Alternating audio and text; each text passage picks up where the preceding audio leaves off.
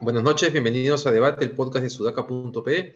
Estamos, como todas las noches, con Alexandra Ames, Paolo Benzi, quien les habla David Rivera, para comentar lo más importante de hoy. Hoy nos toca comentar lo de hoy y también lo que ha pasado el fin de semana, porque el fin de semana ha estado eh, nutrido de información relevante sobre lo que esperamos todos, que es la definición del gabinete y el mensaje del 28 de julio del presidente electo Pedro Castillo. Queremos comenzar por la elección de la mesa directiva hoy en el Congreso. Ganó la lista 2, liderada por Acción Popular e integrada por Alianza por el Progreso, eh, Podemos Perú, y se me está pasando uno más. Eh, pero bueno, ganó la, lista liderada por Acción Popular. Hubo 50 votos en blanco porque la lista, entre comillas, oficialista fue desembarcada durante la mañana esta lista donde estaba Somos Perú, Juntos por el Perú y el Partido Morado, tiene a tres congresistas morados que no son bancada, por ser solamente tres, se requieren cinco para ser bancada. Y al haberse presentado como bancada, el Congreso decidió sacarlos. No conozco los términos legales, me parece poco democrático simplemente por, por apreciación. No sé cuán estrictos han sido o si el reglamento era tan específico sobre el tema, pero lo que queda claro es que eh, el partido de gobierno perdió por no tener eh, o sea, un sentido de realidad, ¿no? Hace dos semanas yo creo que ya nos había sorprendido a todos que hubiese movimientos dispuestos a formar una lista multipartidaria integrada por Perú Libre e incluso en ese momento podía ser presidida por Perú Libre. Pero claro, pretendieron que estuviese el hermano de Cerrón liderando la lista, pretendieron de todas maneras presidirla y fueron perdiendo a sus potenciales aliados, entre ellos Podemos Perú, que inicialmente había abierto la puerta a estar con ellos, incluso a PP. Y finalmente perdieron, Acción Popular a presidir ahora la mesa, y yo solo espero que, eh, por el bien del país, Pedro Castillo, que, este, que esto que ha pasado hoy día con la mesa directiva, sea una señal para Pedro Castillo de qué puede pasar con su gobierno si él seguía por los caprichos de Vladimir Cerrón y Perú Libre. Eh, cierro con ese tema. El fin de semana, Cerrón, en el Congreso de Perú Libre, dio un discurso político bastante fuerte, ha sido sorpresivo para muchos, aunque se reafirmen muchas cosas. Debo decir que, sin embargo, a mí Cerrón me parece uno de esos políticos que tiene las cosas más claras que la mayoría de políticos peruanos, en términos de eh, la importancia de tener a la población de su lado para hacer reformas, ¿no? Eh, y la importancia que juega un partido político para conseguir eso. En esa misma línea, como el gobierno y el partido político son dos eh, patas o herramientas del mismo objetivo. El gran problema con Cerrón es qué cosa quiere hacer con ese poder, ¿no? Él quiere llevarnos a un modelo que todos sabemos que ha fracasado, pero políticamente la tiene, eh, la tiene clara y de hecho lo que buscó fue eh, definir y decir abiertamente cuál tenía que ser la línea del gobierno de Pedro Castillo, porque si no, el partido lo iba a enderezar. El problema con, ese, con esa posición es que ya hizo que Pedro Castillo perdiera la mesa directiva del Congreso. ¿Cómo han visto ustedes lo que ha pasado? Paolo, dale tú. Yo creo que hay, dos formas de ver esto, ¿ya? Como, es decir, todo el proceso, no solamente la elección de la mesa directiva que preside AP, que bueno, ya, la otra mesa más directiva que preside AP, vamos a, AP en el Congreso para mí no es... ¡Qué miedo! No es, sí, exacto, es miedo, ¿no? Este, pero yo me quiero remontar un ratito antes a la votación para que no se acepte la lista 3, cuando finalmente decidieron que no se acepte la lista 3. 79 congresistas votaron en contra de que se acepte la lista 3, la lista de Perú Libre, la que fue finalmente desembarcada. ¿Cuántas, perdón? 79 congresistas votaron en contra de que se acepte la lista 3. Es decir, por 79 votos la lista 3 no fue aceptada, no entró a carrera. Entonces simplemente fueron la 1 y la 2. Entonces eso se puede ver de dos formas. Puede ser que a la oposición le faltan unos cuantos votos para vacar a Castillo si es que quiere hacerlo, o puedes decir que Castillo tiene 51 votos, que son todos los demás votos del Congreso, para eh, impedir la, vacancia. 51 votos no son pocos votos. Si no, me, si no me falla la memoria, y aquí es el dato, no lo tengo claro en la cabeza, pero si no me falla la memoria, es bastante más que lo que tuvo PPK durante sus años de gobierno contra el Fujimorismo. Es decir, PPK no tenía 51 votos, ni los 50 que votaron en blanco al final en la elección de la mesa directiva en el Congreso. Corrígeme, David, tú estuviste mucho más metido ahí, pero yo lo que entiendo es que PPK estaba absolutamente indefenso. Lo mismo Martín Vizcarra.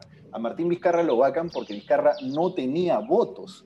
Yo creo que lo que está mostrando la votación de hoy es que Castillo no está tan cerca de ser vacado como creemos que está, que, como creíamos que estaba. No creo que por lo menos va a tener si es, que, si es que el Congreso lo quiere vacar, va a tener que hacer un trabajo político, al menos de entrar a esos 50 votos en blanco, entrar a esos 51 votos que no quisieron a la lista 3, mejor dicho, que querían, perdón, que la lista 3 sí participara, etc. Entonces, yo hago la, primera lectura ahí. Hay una, eh, hay una equivalencia de fuerzas en el Congreso mucho más beneficiosa para el Ejecutivo que en los últimos dos gobiernos.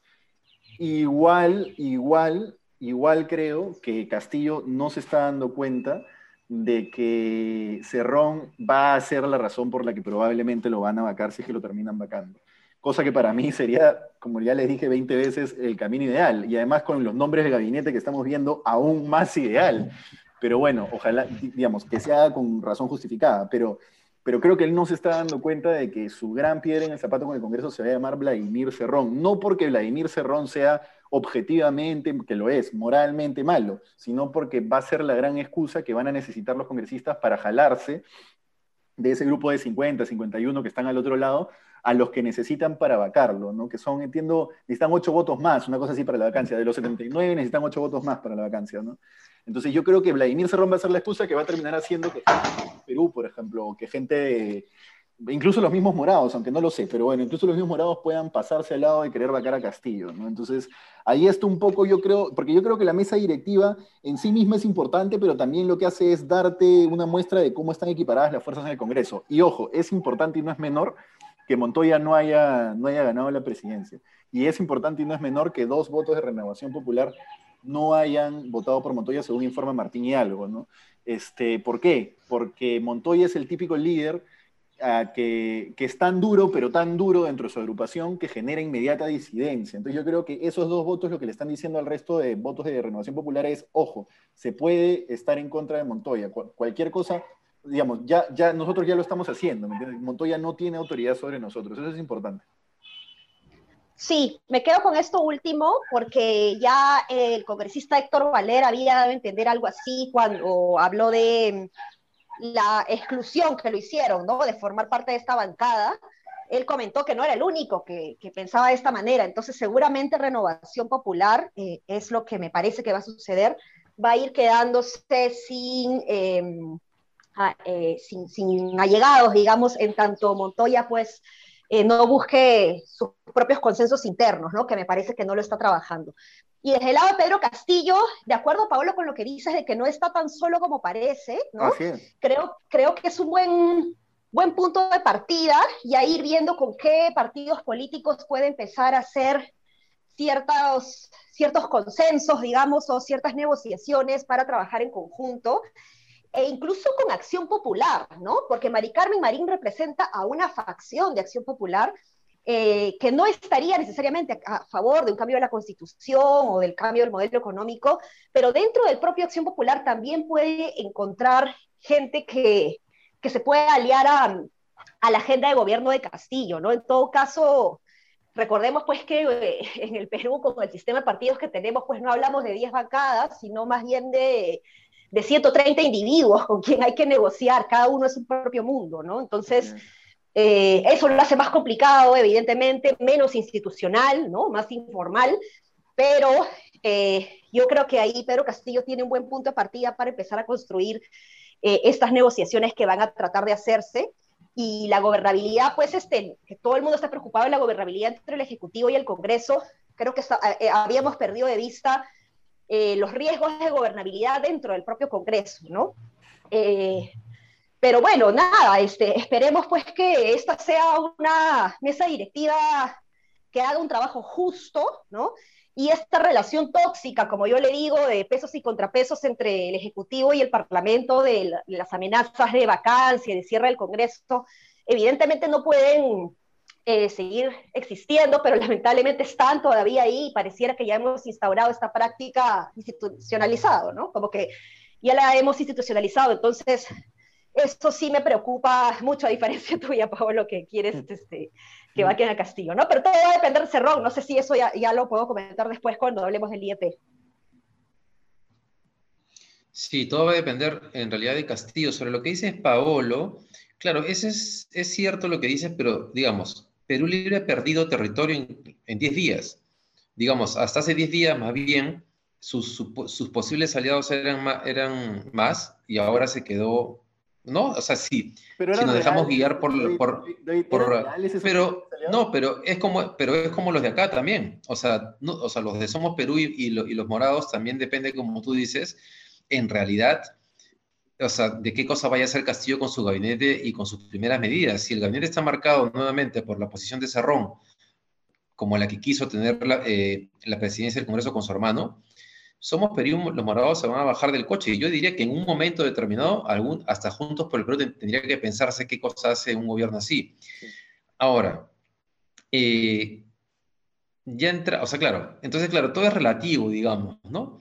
Pero también es cierto que Somos Perú va a arrancar dolido por lo que les han hecho y los morados, y por lo tanto van a estar más pegados hacia, hacia digamos, a tratar de, darle viabilidad al, gobierno de, Castillo, o en cualquier caso, a que no se cometa un, atropello y que lo quiera embarcar si es que no hay una razón que lo justifique. Y eso es un buen punto de partida.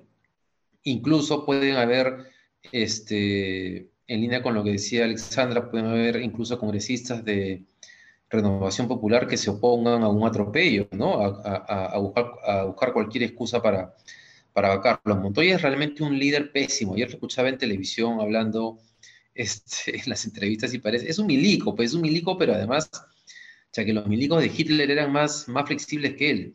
Eh, es, es, es, realmente cerrado, cerrado, ¿no? No entiende razones. Y es, él tiene la razón, él, solamente es de derecha y nadie más. Este, y solamente para entrar a lo que, a este tema relacionado que tiene que ver con Cerrón, hablemos de lo del Congreso, ¿no? Este, el Congreso partidario. Cerrón, en su línea, este, lo que no, yo vi el video de Cerrón, pero no he visto, no hay, y también he consultado, no hay ningún video sobre Castillo.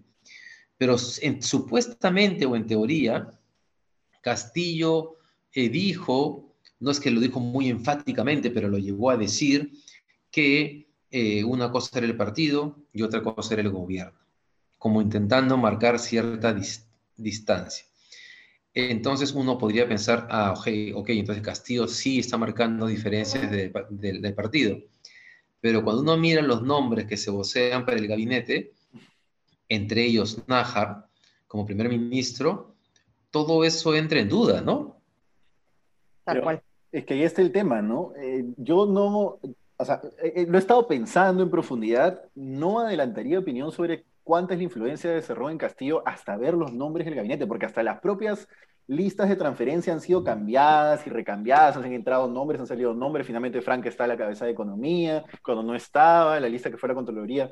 Entonces, yo esperaría ver el gabinete de Castillo y va a ser clave entender en ese gabinete si es que hay presencia de Cerrón, mejor dicho, ver en ese gabinete si es que hay presencia de Cerrón, porque si no hay presencia de Cerrón, para mí sí sería, o hay una presencia menor, pues con uno, un par de ministerios no tan claves y cruciales, para mí sí sería indicativo claro de que todo este show que está armando Cerrón diciendo que el partido lo va a enderezar al presidente y tuiteando y hablando de Frank y diciéndole Chicago Boy, es el, el grito desesperado de una persona que siente que él debería tener más poder del que realmente tiene. Entonces, y, si no es así, digamos, si el gabinete es un gabinete serronista, para mí sería un mensaje claro, directo y específico a que el gobierno de Castillo no va a durar más de un año y medio o dos años. Y vuelvo a, a lo que tú decías, David, perfecto, clarísimo. Hoy tienes 50, 51 votos del lado de Perú Libre en el Congreso. Con eso no te pueden vacar, necesitas 87 para poder vacarte. Y hoy los otros, la otra fuerza tiene 79, según lo que hemos visto con la mesa directiva, ¿no es cierto? Ya, ahí tienes el tema eh, morados y, Somos Perú. Digamos que ellos son los que podrían traicionar a, Perú Libre. Eh, los morados son tres, ya no importan tanto. Y además, los congresistas morados que han entrado son más tirados a la izquierda que, el partido morado, digamos. Entonces no son tan de centro, son más izquierda, al menos yo lo veo así.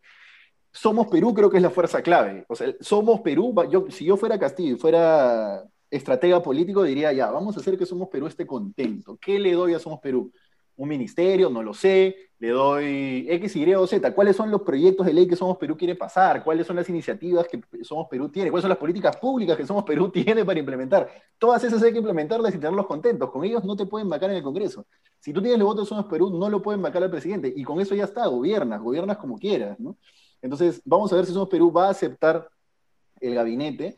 Yo creo que si el gabinete es serronista, no lo va a aceptar y creo que ese gabinete es más o menos balanceado, sí lo va a terminar aceptando, porque además Somos Perú tiene que ver por su supervivencia política. Si, si es que no tiene esa bancada, ¿qué más va a tener? No creo que mucho más, ¿no? Ale, ¿qué le dan a Somos Perú? Ni idea. La verdad es que no ¿Qué cosa quiere Somos Perú? es una buena pregunta. Ahí también yo hablaba justo de Acción Popular, de que a la interna hay, hay facciones en Somos Perú también, ¿no? Hemos tenido candidatos variopintos, este, mm. gente de, izquierda, eh, Macías ahí, Sure por un lado, ¿no? Entonces, eh, es, es, es, un partido también que, que, se ha ido construyendo en función a número de militancias más que calidad programática, ¿no? Eh, y, creo que podemos ver una clara señal de, su pragmatismo cuando ha puesto a Martín Vizcarra ahí, cuando meses atrás, pues la propia bancada de Somos Perú, no toda, pero sí eh, algunos de ellos votaron a favor de la vacancia, ¿no? Entonces, o toda la bancada fue, creo, ¿no? Es más. Eh, entonces fue, fue bien raro eso.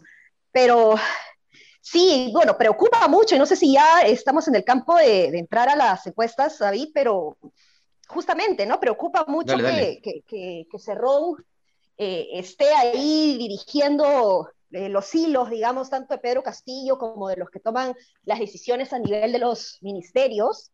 Eh, de acuerdo con Paolo de que hay que esperar a tener los nombres ya oficializados, porque hasta el momento todo es especulación, pero pareciera que hay una clara tendencia de tener a perulibristas más que una tendencia a poner técnicos no partidarios o apartidarios, ¿no?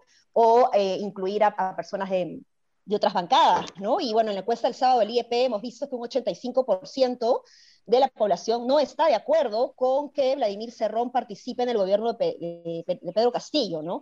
Y de este 85% separado por, por eh, autoidentificación ideológica política, eh, la gente de izquierda, el 77%, no está de acuerdo con que Vladimir Cerrón participe en un gobierno de Pedro Castillo, ¿no? Entonces es interesante esto, creo que es una buena lectura y que Pedro Castillo, pues con sus asesores y su equipo técnico, tienen que leer con lupa esa encuesta que ha salido eh, el día sábado.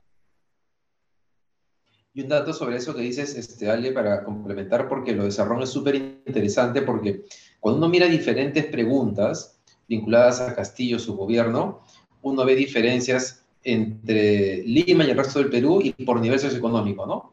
Que es un poco lo que veíamos en las encuestas de la segunda vuelta. Pero si en algo hay consenso, independientemente de la región del Perú y del nivel socioeconómico, digamos, un consenso relativo, es en que la gente no quiera cerrón alrededor de Castillo.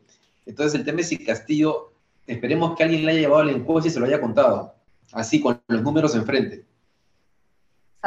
sí, pero yo no sé si es que Castillo vaya a tomar eso tan en, tan en cuenta, porque como te digo, yo creo que Castillo lo quiere a Cerrón, es decir, le tiene un aprecio personal, más allá del, del, de la estrategia política, ¿no? Vamos ¿Cómo se llama el afecto por tu, por tu secuestrador? Ah, claro, el este, síndrome de Estocolmo. Yo creo que es un poco así, ¿eh? Yo creo que es un poco así. pero es, es, lealtad también, ¿no? Es el hombre que lo ha hecho presidente, así, así Cerrón lo haya querido o no, es el hombre que le dio la oportunidad de ser presidente. Entonces, hay una lealtad que me parece bien válida ahí. Yo creo que más bien Pedro Castillo está en aprietos porque no sabe, o sea, si es un hombre leal, que, lo cual es bueno, no sabe cómo lidiar justamente con, con con, con, un, con un cerrón versus todo el, todo, el, todo el cerrón de la oposición que hay, ¿no? bueno, claro, es un tema de lealtad, más que que se, que se suma a lo que hablábamos la semana pasada, que, que además él no tiene un entorno que le permite tener alternativas. ¿Cuáles, o sea, ¿qué alternativas tiene a las que le presenta Cerrón? Este, y... Nájar está hablando en este momento, les cuento, estoy viendo la tele y dice que Castillo va a definir el gabinete cuando juramente. ¿Ves? ¿Ves? O sea, mañana tampoco habrá gabinete. A dos, a dos días, estamos, estamos a dos días del cambio de mando y no tenemos claridad sobre el gabinete. Entonces, yo creo que... Pero no va a haber, o sea, él va a dar su discurso, va a dar su discurso sin tener el gabinete definido. Tal, cual, tal cual, porque no tiene políticas públicas en la cabeza porque el tipo no se imaginaba que iba a ser presidente. Entonces, ¿sabes lo que debe estar diciendo? Ni él mismo debe tener definido su gabinete. Yo creo que lo que está esperando es tanteando la, calentura, ¿no? Vamos a ver si es que, eh, si es, que es este, el serronista en el MEM o si lo ponemos a De Chávez en el MEM, o sea, él mismo no tiene muy claro. Vuelvo a insistir, y como esto ya cortito, los cinco de Somos Perú son los congresistas clave. Yo creo que ahí está la clave. Vamos a hacer análisis en Sudaca de eso. Oye, disculpen que les diga esto, pero que, que, que, que Nájar esté diciendo esto, él acaba de salir de, la de una reunión con Castillo, ¿no? Y con, imagino que con otros miembros. Y si él está diciendo esto es porque, o sea, en esa reunión debe haber dejado mucha gente como también en duda. O sea, Castillo tiene que, o sea, no tiene claro quién va a ser su gabinete. Yo creo que Castillo no tiene claro ni qué va a hacer. O sea, qué bestia, qué increíble, que nunca hemos estado así. Sí, y yo creo que por eso mismo es que lo necesita Cerrón, además de la lealtad de la que hablaba, porque Cerrón tiene la malicia política o la astucia política, si lo quieres ver en positivo, que me parece que Pedro Castillo no tiene, ¿no? Claro, él ha dirigido, ha levantado un sindicato, ha organizado una huelga, pero no lo ha hecho solo. Creo que estamos sobredimensionando su capacidad de liderazgo en una huelga, porque teníamos también al Fujimorismo, ojo, que es que apoyó esa, esa, esa posición en el Ministerio de Educación, ¿no? Eso fue... Eh, teníamos a esta señora Beatriz Mejía, por eso es que la quiere tanto, eh, mejor dicho, por eso es que se opone tanto al, al Fujimorismo y no es que haya apoyado directamente a Pedro Castillo, pero se mostró, digamos, más crítica del Fujimorismo porque hasta donde yo sé, Beatriz Mejía era muy cercana a Pedro Castillo porque tienen la misma agenda de acabar con el enfoque de género en la currícula escolar. Entonces tampoco es que Pedro Castillo lo hizo solo. Sí, eso, eso de que... Eso, eh, digamos, en, la política, en la política nadie sabe para quién trabaja, ¿no? La izquierda, un grupo de la izquierda apoyó a Alberto Fujimori en el 90 y terminó siendo su peor enemigo.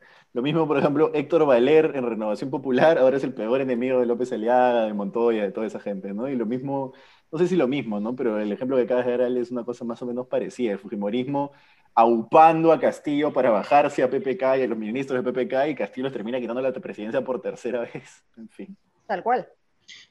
Oye, y hablando de, Castillo y el gabinete, asumiendo incluso que Castillo va con un gabinete serronista y que inevitablemente va por esa línea, la fuerza de las circunstancias lo van a terminar llevando eh, a otro lado o a la vacancia. Porque así como el tema Cerrón, las encuestas muestran que la gente no está alineada ni es su prioridad el cambio en la Constitución. Ayer, eh, y además de la encuesta, que es a nivel nacional y por regiones, Ayer este, un reportaje, si no me equivoco, de Latina, eh, que fue hasta el pueblo donde vive Castillo, entrevistó a la esposa de Pedro Castillo, y luego hacen este, una encuesta en, Chota. La gente tiene la cabeza en otra cosa y hasta explícitamente, explícitamente decían, hay que hacer algunos cambios en la constitución, pero no requerimos una nueva constitución, necesitamos el tema de salud, de economía, educación. O sea, la, la gente tiene la agenda eh, o sus prioridades en otro tema distinto al que los tiene Cerrón y Perú Libre, o el ala dura de Perú Libre, digámoslo así, ¿no? Entonces, eh, si nos dejamos guiar por eso, eh, Castillo va a tener, entre comillas, que alejarse de esa ala dura tarde o temprano. Lo que no sabemos es si va a ser ahora, en un mes o en dos meses, si lo irá a hacer en algún momento, si le da el tiempo o no. Yo, yo hay un cortito. El principio básico de gobierno es la gente quiere, la gente en general siempre quiere que tú gobiernes más al centro de lo que han votado. La gente cuando vota, vota en los extremos, pero quiere que gobiernes más al centro porque nadie quiere cinco años de extremo. Pues no, nadie quiere cinco años de, de, cosas, digamos, extremistas. Entonces, creo que ahí, por ejemplo, te das cuenta cómo el Congreso se va acomodando hacia AP, APP, ¿no? Y no hacia Montoya y no hacia Perú Libre. Y lo mismo creo que va a ocurrir con temas como la Constitución la Constitución es un, es un mantra de la izquierda y sobre todo de la izquierda serronista, ¿no? también de la otra izquierda, pero de la izquierda serronista con mucha más fuerza, pero creo que es un mantra de gente ideologizada y no del común de los peruanos que no son extremos, que votan como extremos pero no son de extremos. Sí, de acuerdo, ¿no? Eh, las elecciones polarizan mucho y, ya en, tiempos de, gobernanza más bien, ¿no? Es donde la gente piensa más bien en la estabilidad. Y la encuesta del IEP tiene cifras reveladoras sobre eso, ¿no? Un 61% eh, pide que se mantenga el modelo económico, pero con cambios, y apenas un, 23% pide que se cambie eh, totalmente el modelo económico, ¿no? Y bueno, un 15% que mantenga el, modelo económico tal cual está, ¿no? Pero creo que Pedro Castillo, si dice que quiere hablarle a la gente, creo que tiene que hablarle justamente ese 61% que quiere que el modelo eh, se quede, pero con algunos cambios que evidentemente está clarísimo que hay que hacer reformas, ¿no? Si vemos esta cifra, y esto lo mencioné justamente en la videocolumna del día de hoy, que los invito a que lo revisen y lo compartan también, eh, si, eh, si, vemos esta cifra por, por tendencia ideológica, por niveles socioeconómicos, es bien interesante, porque el, un 36% de la gente que se autoidentifica de izquierda pide cambio total del modelo y más bien un 54% de las personas que se autoidentifican de izquierda pide eh, que se mantenga pero con cambios, ¿no? Entonces eh, es, bien interesante ver esto. Y lo mismo también, eh, la, misma idea con el cambio de la constitución. hay gente que quiere cambio de la constitución, pero menos gente quiere un cambio del modelo económico. Entonces es bien interesante porque se está pidiendo otros cambios constitucionales que no necesariamente están ligados al, al modelo económico. Ahora que dices eso, Ale, uno, uno de los problemas es que, claro, solamente el 23% quiere cambios totales o radicales, y el problema es que Perú Libre es como la síntesis o es una muestra demasiado grande de ese 23%, ¿no? Y, y, y, que el problema es que Castillo no tiene muchos contrapesos en su entorno eh, a ese sector de Perú Libre, ¿no? Entonces el tema es cómo Castillo termina de abrir la cancha y efectivamente de, escuchar más a ese sector de la población, ¿no? ese 58% que lo que espera son cambios moderados. que parece que los ha escuchado ya, pero creo que sigue habiendo un factor que tiene que ver la cercanía con Cerrón y el soporte que, como decía Pablo, le ha dado Perú Libre en la campaña y del cual todavía no puede desprenderse. Vamos a ver si, si, si puede hacerlo. Bueno, lo sabremos todavía el 28 de julio. No sé, Pablo, si quieres decir algo más, porque creo que hemos volado en el tiempo. No, no, yo estoy bien. Bien, entonces así terminamos el podcast de hoy. No se olviden de seguirnos en sudaca.p, en Facebook, Twitter, Instagram y ver la videocolumna de Alexandra Ames, justamente, que es una lectura de la encuesta de, de, la encuesta, para una lectura de la encuesta de ayer domingo de IEP. Hasta mañana, que les vaya muy bien. Chao, chao. Nos vemos.